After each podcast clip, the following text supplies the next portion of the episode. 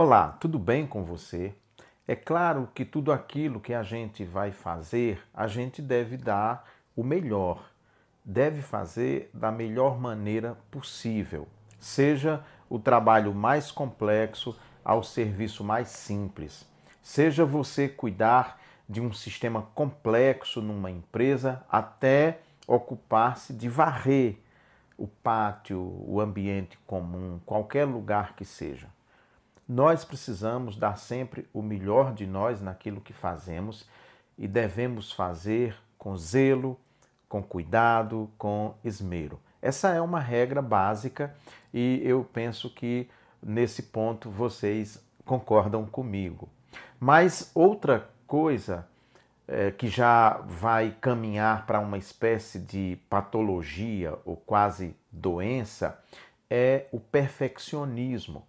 O perfeccionismo pode tornar as pessoas muito frustradas, inclusive, porque ninguém é perfeito. Aqui e acolá a gente falha. O perfeccionismo também pode gerar outra questão. A pessoa nunca termina um serviço, fica fazendo, refazendo, fazendo, refazendo. Há escritores que ficam anos e anos escrevendo o mesmo livro, reescrevendo. Tem um escritor mineiro que já faleceu, Roberto Drummond, que ele ficou, ele escreveu dez vezes o mesmo romance, O Cheiro de Deus. Ficou dez anos envolvido nesse romance. A cada ano ele escrevia, jogava tudo fora, escrevia de novo e assim foi. Ele quis escrever para ele então o romance perfeito, a história perfeita. É claro, e quem lê o livro sabe que de fato é um livro muito bom. Então, o perfeccionismo tem lá o seu lado positivo, mas a gente precisa ter muito cuidado para não se tornar mesmo uma patologia. E aí você nunca terminar, nunca termina de arrumar a casa porque não ficou perfeita, nunca termina de fazer aquele trabalho porque não ficou do jeito que você queria. E aí você todo dia volta no mesmo ponto, refazendo, fazendo e refazendo.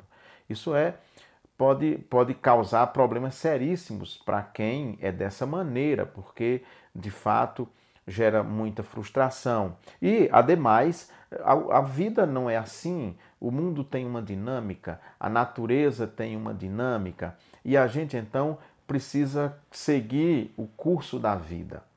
A vida é como um rio, eu costumo sempre, eu gosto de usar essa analogia, né? A vida é um rio que vai seguindo, que vai caminhando ela não se detém, ela não para, ela segue, ela vai sempre seguindo. E assim deve ser em tudo aquilo que a gente faz, sempre com tranquilidade, sempre com calma e aprendendo também da natureza que se renova, que tem os seus ciclos e que tem suas imperfeições, mas tudo acontece como teria que acontecer. Então, a gente precisa ter muito cuidado, fazer bem feito, sim, mas não entrar nessa de perfeccionismo, porque nós simplesmente corremos o risco de, de ficar no mesmo lugar, sempre parados.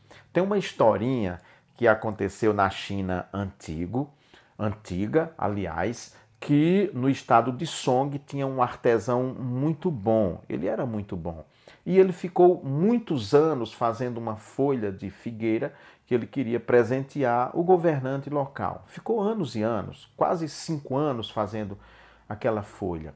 E ele fez a folha, mas ela ficou perfeita, era uma peça de artesanato. Ficou perfeita. Você colocando uma folha de figueira e aquela que ele havia feito, era impossível distinguir a verdadeira da falsa, daquela que ele havia feito. E aí o governante ficou muito contente, perguntou quanto tempo ele havia é, utilizado, né, fazendo aquela obra tão magnífica. Ele disse: Olha, eu não sei exatamente, mas com certeza mais de cinco anos. Tem mais de cinco anos que eu trabalho nessa peça para que ela ficasse perfeita, dessa maneira, a, a, ao ponto de ser confundida com a original.